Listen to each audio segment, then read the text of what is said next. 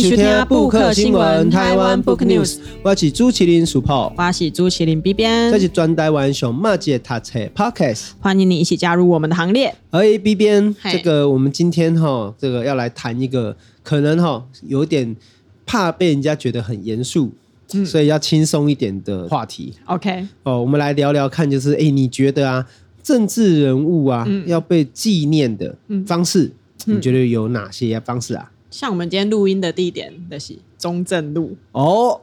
中正路，对啊，哦。啊，像我们学校那里也有万寿路，万寿路。啊，桃园也有万寿路嘛，我们也有，哎，你们也有？有啊，正大附近旁边也一条万寿路啊，真的？对啊，那我赢你，我们赢你，为什么？还有介寿路？哦啊，台北介寿路被改掉了嘛，哦、变成凯达格兰大道。对啊，哦、嗯，啊，另外还有什么？正大也很多啊，雕像啊，啊，雕像、铜像、铜像啊。哦，好想移掉一个。哎，后山还有一个。现在只剩那个后山有骑马的。对对对。如果投十块还会换脚。会投五十块。哦，要五十块了。膨胀了。不是吗？五十块才会换脚。我念书的时候只要十块就换脚。对对对对对。OK，所以其实我们今天来聊聊，就是说。哎，政治人物好像当他离开以后，都有一些不同的被纪念的方式。对啊，在威权时代或者在民主时代，其实不同的时代会对政治人物有不同的看法。对，哦，那像我们刚刚当然是比较这样开玩笑，但也是事实啦。哎，大家比较贴近大家的生活啦，因为中正路好像每个县市都有嘛。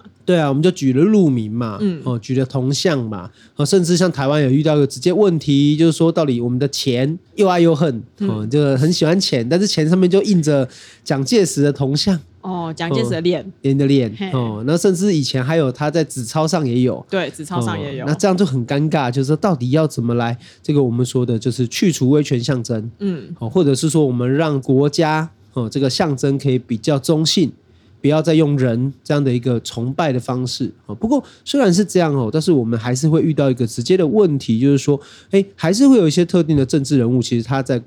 不管是他的人生啊，或他的执政的过程啊，乃至于他离开之后，还是会受到这个社会的讨论。嗯，好，或者是一个尊重跟尊敬，啊，所以其实当然每个政治人物都会有褒有贬。不过我们今天要介绍的其实是一位，哦，对于台湾人或或对台湾社会来说一个蛮重要的，也是特殊的政治人物，是李登辉前总统。对，嗯，那当然呢，这个李登辉前总统，其实我觉得他有个比较特殊的地方，就是因为他以前是个农业博士。农业专业出身，对，然后后来成为我们讲东瀛霸主，这当然是一个漫画的梗呐，哈，但是这样的一个过程哈，究竟是怎么样的发生？而且为什么到后来成为一个台湾社会普遍的一个现象？我们先请 B 边要不要跟我们的读者还是简单来介绍一下这个李登辉总统的生平好了？好啊，因为其实以对我像这样子三十出头的人来说，李登辉算是在我认识政治的过程中一个很重要的人物。因为他一直都在嘛，从民选啊、课本啊什么，然后一开始在读这个人的生平的时候，我觉得我们还是要先跟听众稍微介绍一下他。哎，为什么他的农业背景会让他带他到最后成为东瀛霸主这么这么有趣的一个角色？嗯、好，那他是出生在一九二三年，就是日治时期哦，嗯、所以很多人都会知道说，以其实有一个日本名字嘛。对对，那他。念书一直到大学，也都还是在这个日本统治的这个体制下。所以呢，他一九四三年他进入这个京都帝国大学就读的时候，好，他就是选了这个农业的专业。那一直到一九四六年呢，才到台湾台北地大变成台湾大学的时候，那他也是一样是进入这个农经系，好，才真正的好像转到一个跟台湾比较有关的台湾的这个名称之下，好，不然原本他算是。日本人啊，因为他出生的时候就是日本人嘛，对，没错，没错。后来这个农业的这个背景呢，他一路生根到美国康奈尔博士毕业，好啊，回来台湾之后就一直都在这个农业相关的单位，好，无论是台大的这个农经系啊，还是后来进到了诶农复会啊，去担任一些政府的官员等等，他一直都有以农业背景为发挥的这些职位。好，因为很多人投入可能政治圈，或者是转换跑道，其他原本的背景、原本的专业，可能就有一点点，诶模糊淡化掉。我们等下后面也会讨论。但李登辉不太一样，他从念完农业博士之后回来，就一直在做相关的工作。好，那比较我觉得需要拿出来讲的就是他一九七一年的时候加入国民党。哦，那这对于像对我来讲，可能小时候就有点困惑，因为他感觉是偏台湾。本土价值的政治人物，嗯，可是他却是国民党出身，好啊，小时候不懂事的时候，就会这件事情会有一点点困惑，有点困住我了，哈。那但后来随着我对他的了解越来越多之后，当然也就可以逐渐的理解，哎，为什么他有这样子的，当时会有这样的选择，跟最后他如何。呈现他的台湾价值。那这是一九七一年的时候，他的政治生涯真的真的很重要。政治生涯是一九七八年啊，那一年蒋经国就任总统，那他被任命为台北市长。哦，对，那这应该算是他比较重要的政治的一个里程碑。里程碑，因为台北起定嘛，一个首都的市长、嗯、啊，那那个时候没有民选嘛，所以就是你被任命就代表你在这个党内或者是你在这个国家体制下，你是一个重点。栽培的人物，对，栽培的人物，重要的角色。好，一九八四年的时候，他变成副总统，也是在蒋经国当总总统的情况下。好，那这个副总统的身份对他来讲就很重要了，因为后来蒋经国逝世，副总统就是扶正了嘛。对哦，对哦，啊，所以他就一九八八年的时候继任为总统。那对我来讲，我刚刚有讲到嘛，小时候你读课本的时候，你就会读到。最重要的一件事就是台湾总统民选，一九九六年台湾第一届民选总统一下，李登辉。所以其实我在小学念社会课的时候，这个人就一直都在。好，从蒋经国啊，什么解严啊，什么这个人就是一直在身边。然后呃，民选总统，然后乃乃至于到两千年陈水扁当选，然后一个政权的转移，其实也是从他的手上转移到另外一个政党，另外一个政党的手上，以他国民党的出身，然后转移到民进党的出身嘛。对，所以。我会觉得说，哎，这个人跟他一举拢敌耶，好啊。当然，除了这些政治上的职位以外，在在他担任公职，在他担任总统的这些期间，其实也做了很多事情。比如说，一九九一年废止动员戡乱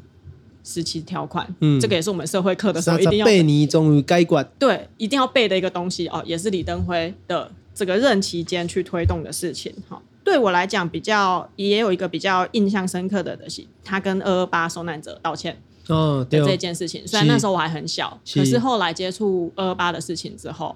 其实这一直是二二八事件的一个重要的里程碑嘛，因为他以国家元首的身份跟受害者道歉，那我觉得这也是一个比较以他的政治生涯算是一个比较重点的事件哈，那来跟大家分享。那我们今天为什么要讨论这本书，就是因为他在二零二零年逝世之后。关于他的书写本来就很多了，但是他逝世之后，关于他书写的书也是越来越多。我刚刚讲了很多我对李李登辉的这个印象，那我也想问世博，你对李登辉总统最深刻的印象是什么？其实我这里分享一些小故事啦，嗯、然后当然就是讲大家都有讲到嘛，比如从副总统变成总统嘛，好，那一个关键当然就是说，哎，那个蒋经国逝世这件事情，好了，给他了一个机会。那当然，细汉先听一个笑亏啊，然后、嗯、就说其实本来不是李登辉要当副总统，嗯，哦，因为大家跟问讲啊，问蒋经国说哦，下面两位做副总统的时阵，啊，他就说用那个浙江腔嘛，他说你等会，你等会，蛋姐蛋姐，啊，就就变成李登辉这样子。那当然这几节笑亏啦，哈，虽然大家都听过，不过我要讲的其实是说，其实这个故事是要反映出，对于特定的人来说，他们始终都不认为李登辉。好，成为副总统，乃至于成为总统的合法性。嗯，哦，他借由这个故事，其实是在调侃，也是在讽刺说，哦，其实不应该是他，嗯，不应该是由李登辉成为副总统，也不应该是由李登辉成为总统。如果不是他担任副总统，或者如果不是他，哦做这熬来变成总统的时阵，那台湾的政敌其实也完全无同款。那当然，我刚刚讲点是讲对的，就是说，其实确实台湾过去三十年来的台湾政治或政局发展，如果没有李登辉，那我们确实可以肯定的，就是讲台湾确实也无同款。好，但是呢，透过我们最近今天然后要来谈的这些书，其实我们要必须还要攻结书写的功。但是李登辉总统、李登辉前总统，好，之所以会变成总统，乃至于后来帮助台湾，乃至于改变台湾、影响台湾这么深远。它其实是有它的结构性啊，绝对不是一个戏谑说啊，你等会，你等会，我修心变成副总统，其实绝对不是那么简单哦。它其来有自，也有它的脉络哦，所以其实咱今日吼主要的讲要来盖小三本册，透过这样的方式来认识我们台湾近代政治史，哈，是可以说是不可能跳过的一个巨人呐、啊。我们也开玩笑说是东瀛霸主的李登辉。好，我们来跟大家说明一下哈，今天这个节目为什么要介绍这三本书？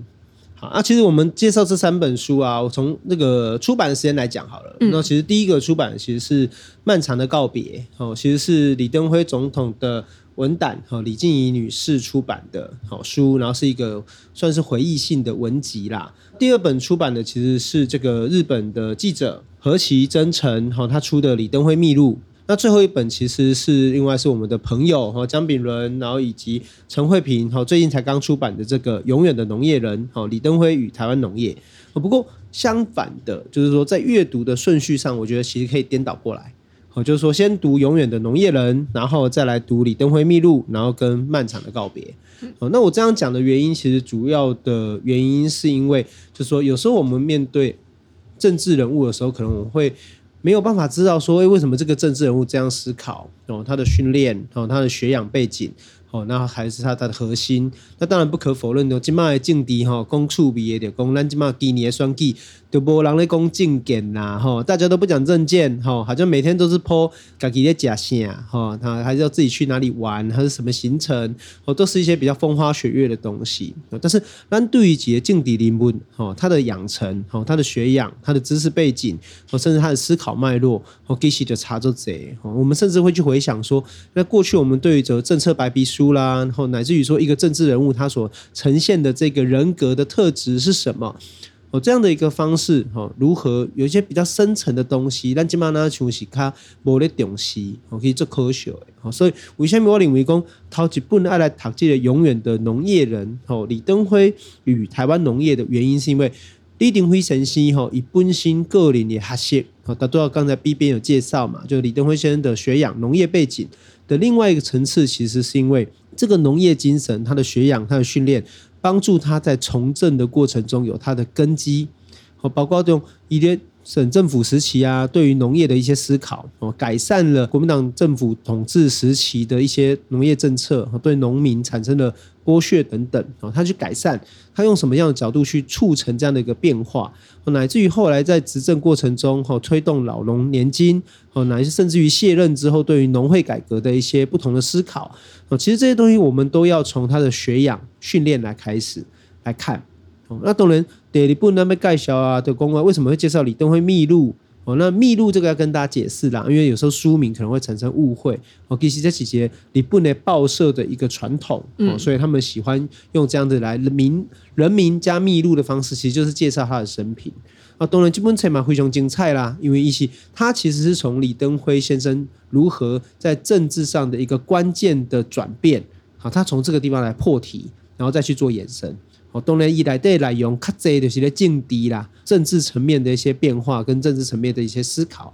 哦，所以那是讲头前是农业人的李登辉，啊，这本其实就咧讲政治人的李登辉。哦，但是不管是农业人哈，或者是政治人，其实李登辉先生终究就是一个人，他还是有他生活的面向，还是有他不同的，我们可能过去较无机会知影，伊的性格啦，也喜好啦啥。哦，所以我会建议说，最后其实来可以看看跟他身边最靠近的文胆，哦，怎么来看李登辉先生这个人。所以我们最后推荐的会是《漫长的告别》哦，继李登辉先生及以及其他。哦，这个散文集来看看，说，哎，到底我们怎么去认识这个李登辉先生？所以总结来讲，吼，这三本册等于是从我们先了解李登辉总前总统的这个生平，他的学术涵养，他的专业背景是什么，乃至于到他这个专业背景如何影响到他的从政，好，然后到。诶，他从政的这个经历，以及最后这一本比较软性调的，诶，我们用他比较贴身的这个文胆的身份，这个角度去认识我们可能没有看过的李登辉先生。我觉得这三本书就世博这样介绍，然后这样一路这样看下来，好像就可以对李登辉前总统有一个比较全盘性的。认识。那我们刚刚前面有讲到嘛，就是他是农经背景出身，也把他这个农经背景的专业有运用到他的从政生涯。那其实这对现在的政治人物来讲，我会蛮好奇的啦，因为我们现在刚好今年要选举嘛，我们也会看到很多哎政治人物哦，怎样会写说，哎，他是什么圈圈硕士、圈圈博士？阿姆哥，他的这个专业到底有没有运用在他的从政、他的政见里面？好像是大家会比较容易去忽略，或者是不在意的。我们家是伯利也跨选举公报吧？哎呀，都能看啊。我身边很多人都不看的，都只看。啊、投票。对呀、啊，我就很困惑，因为我我从我二十岁开始投票，我每一次回家都会看选举公报。可是我们家只有我一个人会去看那个选举公报而已。啊，没人看证件哦。对啊，他们都直接闭着眼睛盖一样。所以大家都照片呐、啊，就是拼命修图就好啦。对，好像看了那个大的那个竞选广告，就会决定要投给谁。可是我会回去的，认真的看每一个人。我连因为以前还没有六都，以前村长也是要选的。对哦。我连村长的证件都会看。村长也会看。对。哦。我会把我们家那边可以选的。公报上面的证件全部看一轮，所以我真的投过那种无党籍，但是我觉得他证件写的非常的踏实的人，哦、然后他最后好像得三百多票，就是、嗯、没有当选，对，没有当选就算了，但是这三百多票里面有我，所以我会觉得，我们如果从呃李登辉前总统这个农业背景的角度去认识他这个人的话，其实更能思考的不只是他对台湾民主社会的影响。还有就是，我们未来在选择一个，无论是统治者还是领领导的，呃，县市长、小至村长，我都还是会蛮在意这个人的背景出身，跟他的专业领域可以带给我们怎样的一些影响，或不一样的政见，或不一样的政策。我觉得这对我来讲是很重要的。对，嗯、那这也是我之所以。觉得我们介绍这三本书给大家认识，或许我们可能不是只有认识李登辉这个人而已，而是去认识我们如何选择一个政治人物的一个途径。对，嗯、因为这样，我这边就是其实就想到讲，其实这本册由李登辉先生出发，其实我们从农业的角度解重点就讲，当然一百年前的台湾是农业社会嘛，农业社会。那台湾农业社会在殖民地经济下，其实农业是一个很重要的课题。啊，包括我们也可以说，应该说一个不管是日本哦，还是讲台湾，哦，从一个呃传统的前现代社会进入到现代社会，其实农业的现代化其实是一个社会转型的关键。好，那包括像日本从北海道时时时期的这个农业学校啦，嗯嗯，哦，从美国人来带来这个日本的转变呐，然后到日本自己系统的新都户道造啦，和室内园忠雄啊，然后到延伸到台湾，哦，乃至于说，在台湾有我们的农业改良所，然后以至于说，包括像李登辉先生他们对于农业的期待，哦，其实农业的现代化就是台湾知识人哦如何去思考，让台湾社会变得更好的一个途径。所以，我们也可以说，李登辉先生从农业开始，哦，其实就是从人民出发，哦，也是从这块土地出发，哦，那从这样的角度，然后变成一个政治人物，哦，所以讲，其实我刚刚这本册，而且特特别的讲，也作者外好朋友，好，问学弟江炳伦，哦，伊嘛做特别像，伊他自己也种过田。哦，他也是农业人，还有他自己也曾经是农业人，他关心农业啦。我我我对农业的一寡想法，东马是他大概也安尼到底的时候，他给我一个很好的启发。嗯嗯，啊，这嘛也在讲一个笑亏嘛。我跟炳伦，我们两个人到底去找书名欧里桑嘛。嗯，好，啊，就甲欧里桑讲讲笑亏啦，吼，就讲啊，欧里桑啊，恩人学弟今嘛嘛在种田呢。吼，啊，我告诉你哦，那时候史明听到。炳伦在种田的时候，他真的很高兴呢。我发现前一代的台湾知识人对于农业这个东西，就都是有他的情感在的。哦，即使说，哎，李登辉先生学的是农业学校，哦，那史明先生学的是政治经济学。那不管怎么样，他们对农业都是非常的重视，都认为是一个国家的根本。所以的问炳伦这个问题，就讲啊，你也种蚕哦，啊，你种几甲？嗯，哦，他就问他说，你种几甲这样子？哦，换人都是我能走就拍谁？因为炳伦就说，无啦，我种两分，两分田两分地而已，还在一个练习的状态。所以，我也属于讲。从一个有真正下过田的人来写李登辉，我觉得他会对李登辉这些农业的政策跟农业的思考，他有更亲切的一个体悟。可是我们也回头看的，讲那我一百年前的台湾政治人物，好，一对台湾社会为农业来思考，好，因为台湾社会的本主轴是农业，那我觉得那未来的台湾社会用台湾的政治要从什么东西去思考？我觉得我们如何在这个经济转型或社会转型的过程中，我们看到台湾政治的需要，我觉得这也是大家要去思考的问题嘛。就 B 边共的啊，哦，你认真看一个选举公告，哦，你看一个这下这顶金的人，结果一三百票呢？对啊，嗯，我就觉得很可惜啊，就是他是真的有在想这个村庄要要怎么样去改善，那我会觉得很。嗯，所以今年的选举其实大家也是要听 B 边的话，对啊，要好好把选举公报读解，因为这对其实对咱台湾整个社会，和尤其是讲到底我们要选择什么样的人，好来为台湾为每一个这个我们讲的，不管是它是一个直辖市也好啊，一个县也好啊，这样的一个共同体，要去争取一个更好的未来。我说其实大家这是大家共同的责任呐。好啊，所以其实我们从来看，其实是说知识背景对于这个每个从政者，其实都会有一个直接的影响。对。那从李登辉的思路来进展，那我们会发现说，其实从政可能就不只是我们想象中的很多权谋算计，其实它终究回到一个核心，是他有没有理念啊，他有没有立场，然后这些理念跟立场其实建立在什么？建立就是建立在他的知识啊，建立在他。知道什么，而且他相信什么，那他会就就会成为他最要做决定的几个依据。嗯，啊，当然呢，当介绍完农业人的李登辉，其实第二本我们会去介绍，其实是李登辉秘录嘛，嗯、对不对？那 B 边要不要跟大家简单介绍一下？嘿，刚刚前面有先讲到，哎，为什么它叫秘录？哦，就有提到，其实是因为日本有一个比较大的报纸叫做产经新闻，他们习惯性呢、啊、会将一些世界各国的重要的这些领袖。那如果他们过往之后，哈，或者是还没有过往之前，他们就会开始写这个人的一些生平，尤其是政治上的政治生平，他们都会用圈圈圈秘录来讲。比如说蒋介石秘录、毛泽东秘录、史达林秘录、邓小平秘录，其实他们他们已经写过很多人的秘录了，所以李登辉秘录也就是其中的一本。好，所以一开始我看到书名的时候，马西哎就惊吓哎，想说哎这是要揭发什么秘密吗？哦，不是，只是因为他们的这个。报社的传统习惯，哈，就会习惯用圈圈圈秘录来形容这样子的书，算是一个深入性的报道。好，那这一个呢，刚刚有讲到了，作者是资深的记者何其真诚，那他也是贴身的采访过李登辉总统非常多次。那像这本书里面呢，甚至有收录李登辉前总统的一个出版的一个，算是我知道你们在写这些东西啊，我也知道，诶，这本书即将要出来，那。李登辉前总统他如何看待这一本书的出版？我觉得这本书很珍贵的一个点是这个，因为很多政治人物会有很多记者，很多无论是记者还是反正各界人士都会帮政治人物写书。可是这样子的书有没有得到本人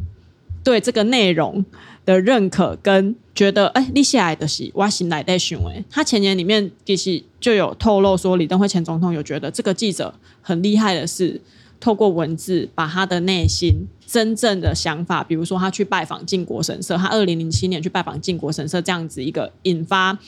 呃台日两边的一个重大的新闻。我为什么去做这件事情？这个不相干的记者居然可以写得出来，我觉得这是这本书很不同于一般就是书写政治人物的书的一个比较令人感动，然后也值得我们看的地方啦。嗯，阿莱德基本书，其实我觉得它里面有提到一个蛮精彩的地方，我可以跟大家分享，就是说这个作者其实有提到彭明敏先生其实曾经分析过李登辉先生内心的两种人格。嗯，那不过我觉得他提到三种人格，我觉得这三个其实很值得大家去思考。嗯，哦，九公杰镜底灵魂其实他一定不只是一个单面向的，他其实是复杂的一个层次。不过第一个层次其实是他提到了李登辉先生受到这个西田几多郎哦新都护道造。哦，等等的哲学以及对基督教深刻的一个体悟，所以他其实有一些哈，对于光我们刚才讲的农业经济学啊，你是知识上哦跟精神上的一个层次的人。那第二个是，其实他也注意到，就是说，哎，后来加入国民党，而且在国民党的官场内可以顺利的存活。其实他认为李登辉先生也是熟知中华帝王政治的权谋算计哦，懂得如何在国民党内部哦逐渐崛起的实力政治家哦。那以及第三个是他看到的是那个使用闽南语，也就是使用台语哦，打从内心从台湾出发，喜欢故乡哦，喜欢台湾这块土地打回北。所以为什么我觉得我们常常会讲说，哎，台湾人对于李登辉有时候又爱又恨啊，哦，矛盾的情绪啊，到底这个好，同时又是国民党的党主席，对对不对？然后可是又是阿辉贝啊，对哦，那这样的人，这样的暧昧的情节到底是怎么来的？我觉得，其实我觉得从这三个角度来看，会会比较有一个具体的图像跟分析的途径。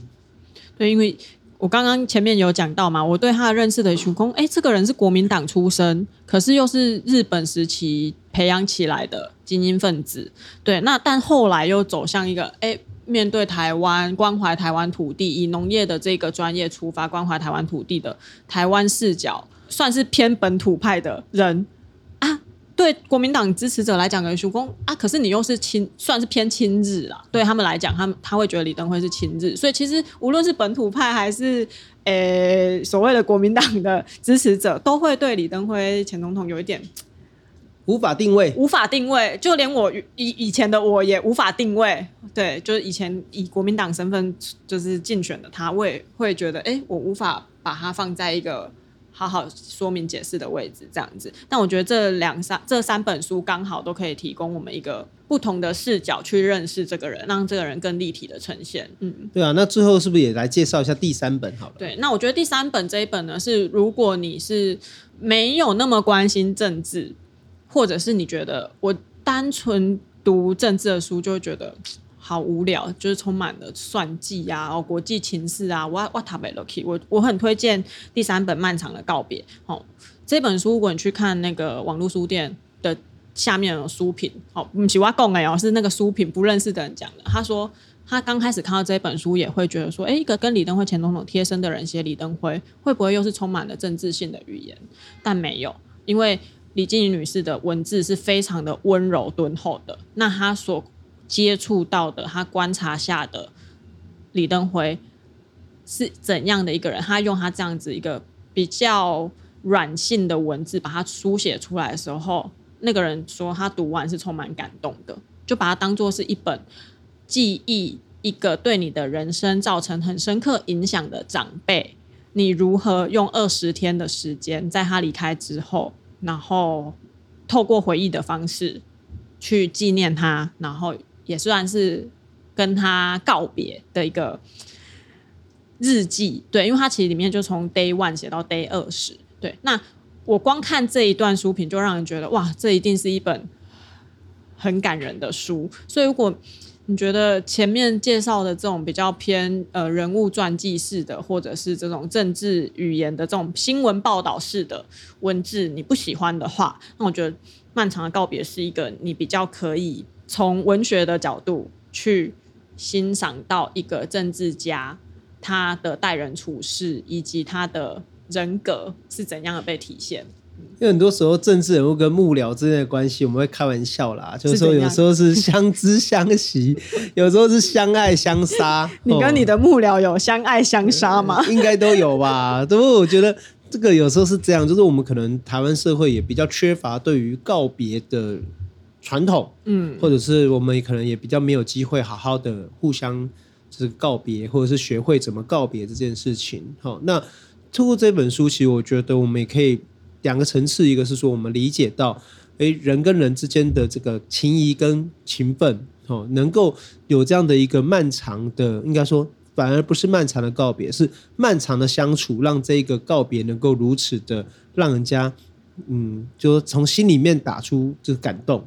啊，那另外一方面，其实是我觉得也看到，就是说，哎，其实有另外一个层次是非政治的，而是每一个人都有遇到这样的一个相处跟分开的时刻，那我们要怎么去面对这样的一个情绪跟情感？那我觉得，其实我们今天介绍这三本书，其实都帮助我们呃留下了这个很重要的一个痕迹，不管是对于认识李登辉先生、李登辉前总统，乃至于回到这一个人来说，都是一个很好的方式。所以，我们今天推荐。这三本书，包括《李登辉秘录》、还有《永远的农业人》以及《漫长的告别》，就是希望说，哎，我们从这个角度来好好的认识这个应该可以说影响台湾非常重要也深远，而且可以说应该至少就我来说是一个典范的政治家——李登辉前总统。好，那感谢今天的收听。如果有任何意见或者想推荐什么书籍，大家来聊聊，都可以到我们的 IG 或者来写信给我们。我们的 IG 是台湾 Book News。我们的信箱也是台湾 Book News 小老鼠 gmail.com。嗯，那感谢你的收听，我们就下周再见喽，拜拜，拜拜。